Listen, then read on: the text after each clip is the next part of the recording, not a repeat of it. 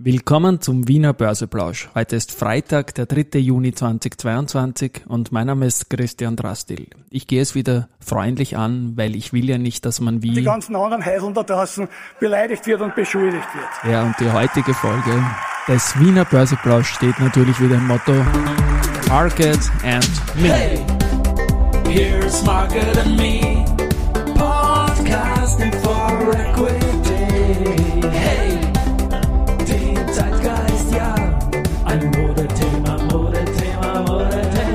Börse als Modethema und die Juni-Folgen des Wiener Börseplausch sind präsentiert von Wiener Berger und dem WSS Aktien Österreich Fonds. Ja, und Ernst Nevrivi, den Heiselsager, den musste ich einbauen, den konnte ich dir nicht ersparen. Mein alter Donaustadt-Kollege.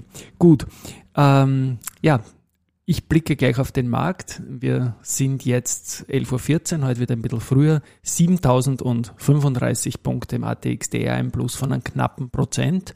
Mit den Gewinnern VIG mit plus 2,3 Prozent, First Alpine 1,7 Prozent, Erste Group 1,7 Prozent. Und ja, das ist 7000 haben wir zum Wochenbeginn mal kurz überschritten, haben es dann nicht halten können. Jetzt zum Wochenende schaut es wieder gut aus. Es wäre dies äh, das erste Mal über 7000 Punkten seit Ende Februar, wenn wir das jetzt nachhaltig halten können.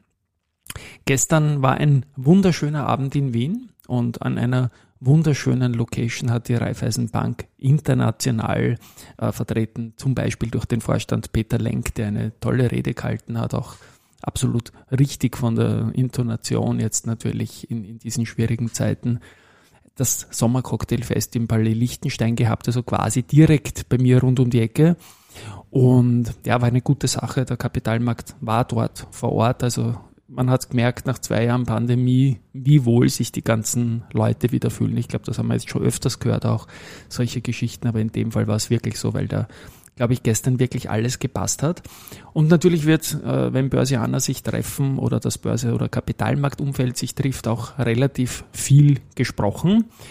Und da habe ich zum Beispiel unter anderem den Georg Kapsch kurz angesprochen, weil die Aktie ist ja bei uns im Podcast in den letzten Folgen sehr, sehr massiv besprochen worden auch. Also da gehen ja die Meinungen auch auseinander, wie groß die Chance durch diese äh, Sonder, Zahlung ist, also diesen Schiedsgericht-Geldzuspruch, der im Raum steht. Und Georg Kapsch darf natürlich nichts sagen, aber ich sage nur, was er gesagt hat, das war dann, ich bin guter Dinge, vertrauen Sie mir. Also gefällt mir natürlich, hätte man auch anders sagen können und also so nehme ich das natürlich mal hin.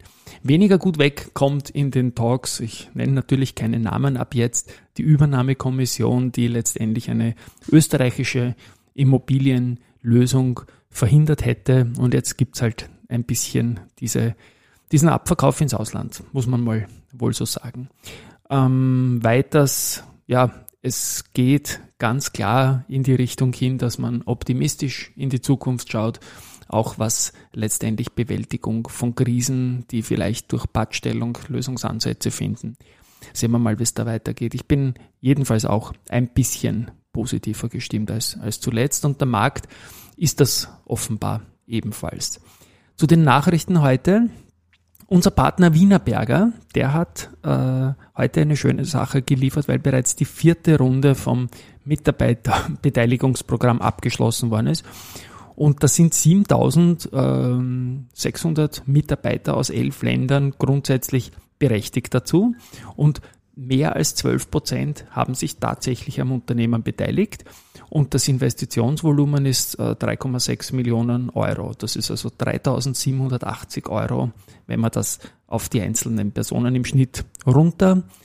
Äh, Und ich denke mal, dass der Zeitpunkt ein feiner ist, ähm, weil ähm, die Vorstände haben zum Beispiel vor einigen Wochen, wenn ich mich richtig entsinne, durchaus um einiges noch teurer gekauft, als das jetzt offenbar der Fall gewesen sein wird. Und es ist auch eine schöne Motivationssache, wenn er sagt, hey, ich bin Wienerberger Mitarbeiter, mir taugt's dort auch. Ja, immerhin halten jetzt Wienerberger Mitarbeiter ja schon 600.000 Aktien, ähm, dass ich sage, und der Vorstand hat's teurer gekauft. Und mehrere Vorstandskollegen haben es teurer gekauft. Ich glaube, dass das durchaus eine motivierende Sache sein kann. Und heute vor 15 Jahren war übrigens das Alltime high in der Wienerberger Aktie. Die Strabag hat neue Aufträge bekommen aus Chile. Da geht es um 283 Millionen Euro. Und äh, es geht um Tunnelarbeiten in den Minen Candelaria Norte und El Teniente. Klingt gut. Andritz hat diesmal keinen neuen Auftrag. Deswegen spiele ich auch den Jingle nicht, aber einen neuen Prozess eingeführt und Tools. Es geht um Automatisierungslösungen mit hohem Schutz vor Cyberangriffen. Ja, klingt eigentlich auch zeitgerecht. Und letztendlich haben wir noch die OMV, die wird von Raiffeisen Research ähm, unter die Top Picks gereiht. Und die Kollegen meinen da, äh, dass die OMV gut positioniert ist, um von den aktuellen Marktungleichgewichten zu profitieren. Hohe Dividendenrendite, attraktive Bewertung und das Management unternimmt Schritte in Richtung Ausbau des kohlenstoffärmeren Geschäfts. So die Begründung. Weniger lustig wird es vielleicht heute Nachmittag werden für die OMV, weil da ist ja quasi ein bisschen die Entlastung vom Rainer Seele, vom ehemaligen Vorstand, äh, als äh, stark anzuzweifeln. Ich zitiere da den IVA-Chef, den Florian Beckermann. Ich sage immer, vertragt euch alle. Es ist sicherlich, schauen wir in die Zukunft und bin gespannt, was da heute rauskommen wird. Rauskommen wird am Montag auf jeden Fall kein Podcast, weil der ist am Pfingstmontag frei. Wir hören uns am Dienstag wieder und morgen gibt es die Sportsonderfolge mit dem Unica-Vorstand Kurt Swoboda, dem neuen Präsidenten des First Vienna Football Club. Schöne Pfingstfeiertage wünsche ich euch. Tschüss, Baba.